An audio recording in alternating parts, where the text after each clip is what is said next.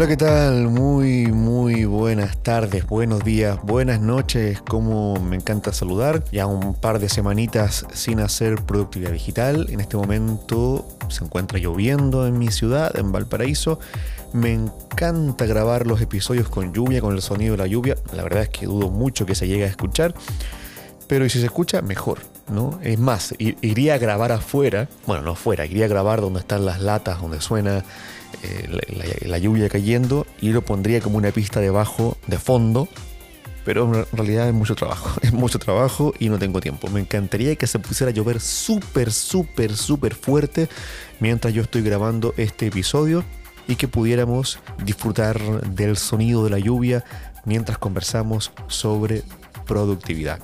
Vamos a hablar sobre enfoque, como lo habrás podido deducir, inferir a partir del título y de la descripción, que bueno, va tras hablar eh, varias semanas sobre cómo aprovechar la inteligencia artificial o las herramientas nuevas que, se están proporcionando acerca de el, el, texto, mm, los chatbot de texto para ser más productivo.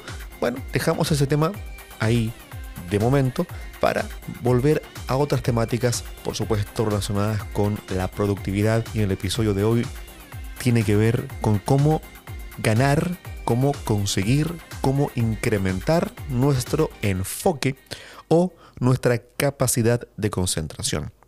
Básicamente me estoy refiriendo a cómo mantener la atención en aquello que estamos haciendo ojalá de una manera intensa, me refiero a una atención intensa, y también con la capacidad de mantenerla en el tiempo por el mayor tiempo posible.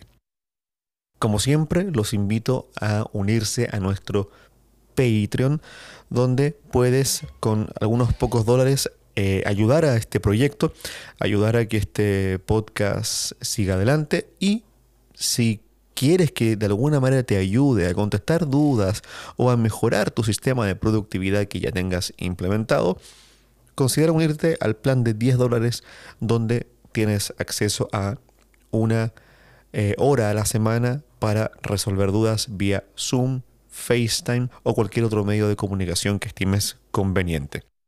En ambos planes vas a tener acceso a los episodios del podcast de manera anticipada a través de la aplicación del, de Patreon. Y por supuesto, ahora hemos añadido, además que fue idea de una persona del Patreon, eh, un contenido extra, una última colita de minutitos de conocimiento, información que es solamente para ustedes, para los Patreons. Y por supuesto, nos hemos unido a la eh, moda de threads, eh, donde pueden encontrar ahí mi perfil como dbc.master y ahí voy a estar hablando de música, de mi trabajo como ingeniero de mastering y por supuesto de productividad, tecnología, enfoque y efectividad. Bien, una última declaración que quiero hacer antes de comenzar en sí con el desarrollo, con el desenlace del episodio, tiene que ver con esto que el podcast se está fusionando con el video. Me, digo la, disciplina del podcast. Y cada vez aparecen más influencers o generadores de contenido que están mm, defendiendo la idea de que si los podcasters no generamos contenido audiovisual, en nuestro podcast va a quedar en el olvido. Me molesta, ¿qué debo decir? Una declaración. Me molesta porque me parece, en primer lugar, una mm, distorsión del formato. El podcast es un contenido en audio, no audiovisual. Por lo tanto, no tendríamos por qué sentirnos obligados a generar contenido visual. No digo que esté mal hacerlo, digo que está mal mm, afirmar que, que no lo haga va a matar su podcast. Por lo tanto, si cualquier colega podcaster quiere subir su, contenido a YouTube con videos del, podcast, maravilloso. Pero quien no quiere hacerlo porque el podcast es un audio y no quiere hacer ni un otro formato, me parece maravilloso y no deberíamos sentirnos con la obligación de generar contenido audiovisual simplemente por una presión de que si no nuestro podcast no va a tener audiencia. Así que eh, de alguna manera es una declaración de que este podcast no va a tener eh, una versión grabada en video en YouTube. Lo cual no tiene nada que ver con que en el futuro no vaya a seguir haciendo videos de YouTube. La verdad es que no lo hago hace bastante tiempo, por una cuestión de tiempo y de recursos audiovisuales, de los cuales no dispongo. Pero si llegara a disponer de esos recursos y del tiempo sobre todo, posiblemente haga videos de YouTube sobre Obsidian y sobre herramientas en particular, cómo utilizarlas mejor. Eso es una posibilidad que existe, pero que de momento eh, está inactiva. Pero la posibilidad que no existe es que el podcast de los 40, 30 minutos que dura cada episodio se suban a YouTube en formato de video. Eso no va a pasar porque, insisto, me parece que atenta contra la idea original de lo que es un podcast y porque requiere que yo disponga de grabar, de mejorar la iluminación de donde yo estoy, el espacio desde un punto de vista visual, cosa que no estoy dispuesto a hacer porque por algo escogí hacer un podcast y no un canal de YouTube. Entonces me parece que quienes son amantes del podcast, tanto de escucharlo como de producir podcast, por algo lo hacen, porque se sienten cómodos generando un contenido auditivo, no audiovisual. Entonces, insisto que eso es lo que quiero comunicar. No debería haber una presión porque los podcasters también seamos eh, generadores de contenido visual. ¿Vale? Eso ha sido una pequeña editorial. Bien, te voy a dar entonces eh, nueve tips acerca de, de cómo conseguir un mayor enfoque pero por supuesto, como me encanta hacerlo, siempre vamos a definir primero de qué estamos hablando cuando hablamos de enfoque. Ahora, lamentablemente me corrijo, no voy a dar nueve tips, voy a dar solo seis, donde los, con tres más de bonus para aquellos que están suscritos en alguna de las dos versiones del Patreon. Así que los tres últimos consejos son parte de contenido eh, extra que tienen en el Patreon. ¿De qué hablamos cuando hablamos de enfoque? Hablamos de estar en la zona. Hablamos de que nuestro trabajo, hablamos de que nuestra mente, de que nuestra atención, de que todos nuestros sentidos estén, eso, enfocados en cumplir, en realizar, desarrollar una determinada tarea. De eso estamos hablando, de que durante un tiempo determinado, ojalá el mayor tiempo posible, ya hablaremos de cuánto es ese mayor tiempo posible, podamos, valga la redundancia, enfocarnos, concentrarnos en prestar atención a la menor cantidad de tareas posibles, de manera consciente, idealmente a una sola. Y las demás cosas que por supuesto vamos a prestar atención de manera igual porque somos humanos, sean cosas inconscientes, ¿no? Pero conscientemente estemos fijados en una sola tarea. Por ejemplo, ahora yo estoy grabando el podcast y no hay nada que de manera consciente yo esté preocupado ni pensando en otra cosa. Luego viene una, una, tarea que no voy a hacer hoy día, voy a hacer probablemente mañana, que es más larga, que es editar este podcast. Generalmente me demoro el doble o incluso a veces el triple de lo que dura el episodio.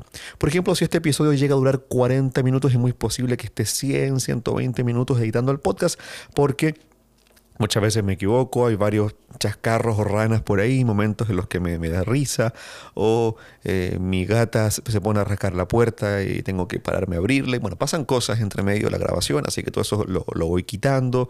Me, me, autoedito ciertas muletillas que hago, por, ejemplo, ahora acabo de hacer que, que, bueno, normalmente eso lo voy a quitar y así. Entonces, tengo que ir avanzando y retrocediendo una múltiple cantidad de veces, por lo tanto, es bastante normal que en editar el podcast me demore el doble o incluso el triple de lo que dura el episodio. Y durante todo ese tiempo, lo correcto sería, lo esperado sería, y lo que afortunadamente la mayoría de las veces sucede, es que toda mi atención consciente está puesta en la tarea de editar el podcast o incluso terminar por completo la tarea de editar el podcast. Y hago esa diferencia porque no es lo mismo proponerse, ok, voy a trabajar en esto, voy a avanzar en esto, que proponerse, voy a terminar esto. Muchas veces te voy a recomendar que te pongas la primera, voy a trabajar en esto, lo cual no quiere decir que vas a terminar eso. Y suele ser mucho más eficiente, mucho más efectivo, porque estás trabajando sin la presión de que hay que terminarlo en una sola sesión. Normalmente la mayoría de las tareas difíciles vas a necesitar más de una sesión de trabajo para terminarla, sobre todo cuando tienen también algún grado de creatividad o de resolución de problemas. Una vez definido qué es el enfoque, vamos a, empezar con los consejos. El primero va a ser, obviamente, limita tu uso, tu utilización en tiempo, quiero decir, de las redes sociales. Y, no solo en tiempo, sino también de cantidad. Es decir, trata de tener la menor cantidad de redes sociales posibles. Trata de utilizarlas solo para, para el trabajo si es que es necesario. Y si es que no es necesario, entonces te recomiendo que no lo utilices porque muchos efectos positivos en tu privacidad y en tu salud mental no tiene. Si gustas en otro episodio podemos profundizar eso, idealmente con algún experto. Pero los estragos que el uso de redes sociales hacen justamente en la atención son enormes. ¿Por qué? Porque la mayoría del contenido que consumimos a través de redes sociales es un contenido muy corto. Por lo tanto, nuestro cerebro se acostumbra a poner atención, a prestar atención durante periodos de tiempo muy cortos, lo cual evidentemente atenta contra la, contra la, atención, contra el enfoque. Por ello, mi segundo consejo es limita el consumo de contenido rápido. Esto llama más allá de simple redes sociales. trata de consumir contenidos largos. Trata de ponerte como objetivo, como tarea de concentración, quizás como un ejercicio para mejorar tu enfoque, tu concentración. Voy a consumir un contenido largo. Voy a leerme este libro, voy a ver este documental que dura una hora y media, dos horas. Voy a ver un video en YouTube que, me explica tal cosa y que dura 20 minutos, 10 minutos, en lugar de ver una serie de videos de 30 segundos de TikTok o de, o de Instagram. Mi tercer consejo, y este es tremendamente importante, medita. Recurre a estas prácticas de mindfulness o de atención plena, que en realidad es una traducción no muy exacta. Recordarás que hay un episodio bastante antiguo de Productividad Digital en el cual hago una aproximación entre el concepto de mindfulness con el concepto de GTD, en el cual el propio David Allen lo hace varias veces en el libro y yo de alguna manera comenté un poco eso. Entonces, la propia organización forma parte de un mindfulness. Porque si tú estás organizado, si, si tienes las cosas expresadas, declaradas, fuera de tu mente, no ocupan espacio en tu mente. Y cuando no ocupan espacio en tu mente, dejan a tu mente el espacio necesario para prestar atención. Porque de lo contrario, en tu mente van a estar saltando notificaciones, igual como si fueran de tu teléfono, notificaciones con aquello con lo que tienes que hacer, con lo que tienes que resolver. Y eso te va a alejar completamente de la atención. Por lo tanto, la meditación, y quiero ser bien enfático que me refiero al ejercicio de la atención, el ejercicio de enfocarse en la respiración, el ejercicio de aprender a respirar, porque eso es muy importante, entender cómo los diferentes patrones de respiración pueden alterar muchísimo nuestro eh, estado de ánimo y pueden predisponernos para una cosa o para otra y en este caso queremos buscar que nos predispongan para la atención. El saber mirar hacia adentro de nosotros y el saber mirar hacia adentro de nuestro cuerpo, que en realidad es lo mismo, son prácticas que deberíamos aprender y que tienen una incidencia, pero altísima, en nuestra capacidad de atención. Por algo mismo le llaman atención plena en, en, la traducción al español. Pero no tiene nada que ver con una práctica espiritual. Si tú lo quieres transformar en una práctica espiritual, bien por ti. Pero no es así como yo lo hago. Para mí la meditación es una cosa biológica en la cual voy a eh, aprender a prestar atención aquí y poco a poco, a medida que la ejerzo, mi mente va acostumbrándose a no ser una máquina de la divagación y va acostumbrándose a prestar atención a lo que está a mi alrededor y también a mi interior. Es así como yo lo, lo entiendo. Cuarto consejo, cuarto tip, utiliza pomodoros. Tenemos un episodio también bastante antiguo eh, dedicado específicamente a el método pomodoro, ¿no? Este método en el que pones, seteas un timer, generalmente de 25 minutos, 30 minutos, en los que te dedicas enfocadamente a una tarea.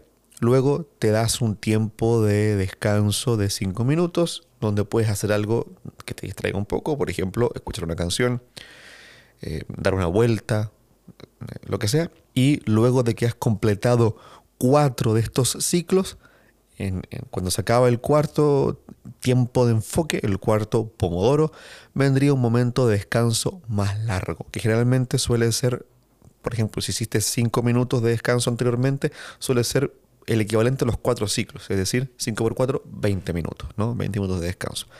Bueno, yo te voy a proponer que hagas el ejercicio de poco a poco ir agrandando el pomodoro. Que a lo mejor al principio lo haces de 25 minutos de enfoque. Bueno, a medida que te des cuenta que no te cuesta estar 25 minutos trabajando en una sola tarea, lo agrandes a 30 minutos, luego 35, luego 40 y el objetivo final sería llegar a los 90 minutos, a la una hora y media de enfoque, no más que eso, porque lo ideal sería poder durante 90 minutos sin interrupciones estar enfocados en una sola tarea. Y lo ideal es que hagamos este ejercicio temprano, en la mañana. Allí es donde eh, nuestro cerebro va a conseguir el mejor enfoque, pero eso tiene una condicionante. Solamente vamos a conseguir ese gran enfoque en la mañana si es que tenemos bien configurados nuestros eh, ciclos circadianos, nuestros ciclos biológicos naturales. Y para ello es fundamental que pasemos al quinto consejo. Asegúrate de descansar bien, asegúrate de dormir bien. Eh, también hay un episodio de no hace mucho en el que hablo de la rutina de la mañana y en el cual me tomé varios eh, minutos para hablar acerca del descanso. Pero mi consejo es el siguiente, haz un esfuerzo porque la mayoría de los días de la semana te duermas antes de las 12. Y los que no te logres dormir antes de las 12, trata que sea lo menos posible después de las 12. O sea, a las 12.15, a las 12.30 puede ser, pero no a las 1 de la mañana, ni a las 2, ni mucho menos a las 3. ¿okay? Eh, yo te puedo contar mi experiencia personal. Durante mucho tiempo tuve trastornos del sueño, eh, tuve un, mal horario de sueño y además una mala calidad de sueño y siguiendo estos consejos lo logré mejorar, lo logré revertir sin fármacos. Entonces me, me, obligué a levantarme temprano y lo ideal es que en la mañana, lo más temprano posible, lo más temprano que sea posible para ti, salgas a dar un paseo. Y ojalá con frío incluso, ¿no? O sea, ahora que acá en Chile, en el hemisferio sur, estamos en pleno invierno, salir a dar un paseo eh, que te dé el frío en la mañana tiene varios efectos positivos en tus ciclos circadianos. El primero de ellos es que obviamente el frío te va a despertar. Te vas a, vas a recibir aire puro, vas a respirar ese aire puro y eso va a mejorar tu oxigenación. Tu oxigenación, lo cual va a influir incluso en tu sinapsis, pero va a influir positivamente en tu salud en general. Luego tu cuerpo va a entender que es de día de una manera mucho más eficiente si tú sales a que te llegue ese sol de la mañana que si tú simplemente lo miras por la ventana. Al entender que es de día se van a desencadenar una serie de mecanismos propios del cuerpo donde finalmente vas a despertar y estar alerta y también le va a decir a tu cuerpo que, oye, en una cantidad de horas más, 12, 16, las que sean, según el horario en el que tú estás, va a llegar la noche. Lo ideal sería paseos cortos, 5 o 10 minutos. Llegas a casa y en ese momento desayuna un desayuno que sea alto en proteína y grasa y idealmente no tan alto en carbohidratos. Huevo revuelto con palta o con aguacate. Para quienes no, sepan que le llamamos palta al aguacate. Em, puede ser eh, tostadas francesas si quieres añadir un poco más de carbohidrato. Eh, banana también por, por, la, por el potasio puede ser un buen acompañamiento de, de una tostada francesa, mantequilla de maní, en fin. Y bueno, si te gusta el café, un buen café, por supuesto, en la mañana te va a ayudar. después del paseo, ¿ok? Y finalmente la idea es que en la tarde, unos minutos antes de que caiga la noche, unos minutos antes del crepúsculo, salgas nuevamente a un paseo cortito de 5, 10, 15 minutos y le obligues a tu cuerpo a entender que ahora viene la noche y que tienen que cambiar eh, de estado y que te tienes que dar sueño en algunas horas más, ¿vale? Y así, poco a poco, si tienes problemas de sueño, si tienes malos hábitos de, sueño, si tienes mal higiene de sueño, como se lo suele llamar, vas a poder ir mejorándolo de manera natural, sin fármacos, sin eh, drogas que te provocan más problemas que, que, soluciones, ¿vale? Así lo he hecho yo y la verdad es que me ha dado bastante resultado. Llevo varios, varios meses durmiendo bastante bien, siendo que hace un año dormía pésimo, ¿vale? El sexto y último consejo de manera general es, bueno, hay ciertas ayudas auditivas, yo lo he estado experimentando con ello, que pueden ser tremendamente ayuda eh, para mantener el enfoque, para la calma. Y una de ellas es el sonido de la lluvia, porque el sonido de la lluvia es un ruido rosa o blanco, dependiendo. Bueno. Así que puedes ponerte sonido de lluvia o puedes ponerte derechamente ruido blanco o ruido, rosa.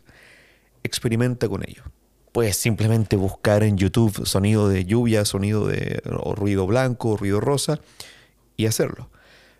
También hay un montón de aplicaciones dedicadas específicamente a esto, a generar ruido rosa, ruido eh, blanco, o, ruido de lluvia, o ruido de pajaritos, o, ruido de cascada, o ruido de viento, de lo que sea. Y que te, no te pueden, sino que derechamente te, van a ayudar a, estar en calma y van a hacer que sea más fácil em, mantenerte enfocado en una eh, tarea durante un tiempo. Personalmente yo utilizo una aplicación que se llama Dark Noise. Eh, me parece que tiene un precio bastante bajo y eh, funciona. La verdad es que yo me la gané en un sorteo hace un par de años por Twitter y, la he utilizado desde esa fecha y ahora la utilizo mucho al dormir. Entonces justo antes de dormir seteo con un timer, porque te permite hacer eso, un sonido de lluvia durante 4 o 5 horas y queda ese sonido de lluvia en la habitación. Em, y mientras trabajo, seteo ruido rosa. Eh, y así, cuando, cuando, trabajo escribiendo o hablando con clientes, generando correos, preparando cursos, en tareas así, trato, pongo un ruido rosa y eso me ayuda bastante a Em, mantenerme enfocado. Por supuesto, cuando trabajo en mastering no puedo hacer eso porque mi trabajo es con música, así que lo que tiene que sonar es la, canción, el álbum en el cual yo estoy trabajando. Pero cuando mi, tarea no tiene que ver con, con, mastering, em, me pongo algún ruido rosa o también otro que me ha servido bastante es poner ruido de cafetería. Eso me, me ha ayudado también. De hecho, por eso es que hay mucha gente que mm, es mucho más efectivo trabajando en, en una cafetería con mucha bulla, con gente hablando, porque claro, es un ruido que, escuchas de fondo y no te, no te molesta. En cambio, si estás en una oficina en pleno silencio, es más fácil para tu mente empezar a divagar. Y claro, la otra solución es poner música. Pero la música, si te gusta, te distrae, del enfoque porque te pones a poner atención en la letra, la música, la melodía, te pones a tararear y también es muy posible que te desenfoques. Así que es muy útil utilizar ruidos de fondo. Eh, ruido rosa, ruido blanco, sonido de hélice de avión, sonido de lluvia. El sonido de lluvia, si lo usas para dormir, no te, aconsejo, no te aconsejo usar el mismo eh, para trabajar porque puede que te quedes dormido. De hecho, a mí me pasó, eh, me puse exactamente el mismo sonido de lluvia para trabajar y me quedé dormido. Así que, claro, tu mente se va acostumbrando que ese es el sonido de dormir. Entonces, eh, busca otro distinto. Puedes hacerlo tan simple como en YouTube o Spotify buscar algún tipo de estos sonidos. Pero eh, si lo quieres hacer con mayor dedicación, hay aplicaciones como esta que te digo que utilizo yo, Dark Noise, pero también hay varias otras en las tiendas de aplicaciones, tanto eh, Google Play como App Store, ¿vale? Bien, Esos han sido los seis consejos y luego vienen em, dos más que le voy a dar específicamente a las personas que están ahí en el Patreon. Un abrazo enorme, muchas gracias por escuchar Productividad Digital y sean productivos.